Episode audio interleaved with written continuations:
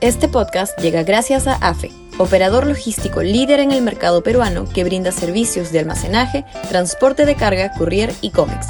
Los puedes ubicar en www.afe.pe. Y también gracias a Universidad Católica, número 1 en Perú y 12 en Latinoamérica, según el ranking mundial QS 2023.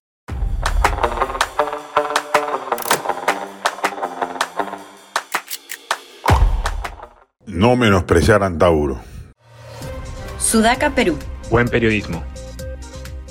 Muchos analistas y políticos están convencidos de que es una exageración hablar del riesgo de que un político radical y disruptivo, sentenciado por el asesinato de policías como es Antauro Humala, pueda tener alguna posibilidad en las próximas elecciones. En principio, podría no faltarle razón. Una figura como la de Antauro asusta y no convoca adhesiones, salvo en sectores muy radicalizados del país que no son la mayoría pero el centro y la derecha se están encargando ellos, por propia mano, de generar las condiciones para que esa posibilidad se plasme en la realidad. Antauro en el mejor de los casos, debiera quedar tercero o cuarto lugar en las elecciones venideras. De hecho, la tiene fácil en la, en la conquista del voto izquierdista, que es de alrededor del 25% del país, porque va a tener al frente a Verónica Mendoza, perdedora nata en cuanto a contienda electoral haya, por sus serios problemas de liderazgo y consistencia ideológica y política.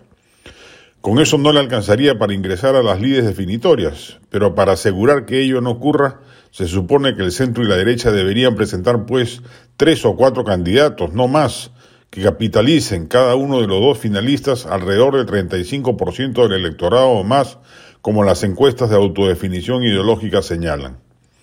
Del centro se asoman con más posibilidades Jorge Nieto, Francisco Sagasti y también César Acuña, sobre todo si hace una buena gestión como gobernador regional en la libertad. De la derecha, Roberto Quiabra y Ricardo Márquez. Por supuesto, faltan cuatro años para las elecciones y estos nombres pueden variar y surgir nuevos rostros, Rafael Belaúnde, Reinaldo Gilbe, Carlos Anderson, etcétera, pero lo que debería quedar absolutamente claro es que no puede haber la aglomeración de candidaturas que hoy en día existen. Hay por lo menos 25 personas tanteando esa posibilidad solo del centro y la derecha. Si ello no se corrige, tendremos Antauro Humala en la segunda vuelta y allí cualquier cosa puede ocurrir porque primarán los factores emotivos y particularmente los ánimos antisistema, anti-establishment, antilimeños, anticentralistas que ya le permitieron a un pésimo candidato como Pedro Castillo ganar las elecciones. En los tramos finales, los factores ideológicos pasan a un segundo plano. ¿Acaso no sería una idea peregrina que tanto el centro como la derecha organizan una suerte de elecciones primarias que, definen quién, que definan quiénes serían los candidatos con mayores respaldos y posibilidades? Permitir que nuevamente la izquierda se haga del poder nos conduciría inexorablemente a un mayor y quizás irreversible deterioro de la democracia y de las libertades económicas.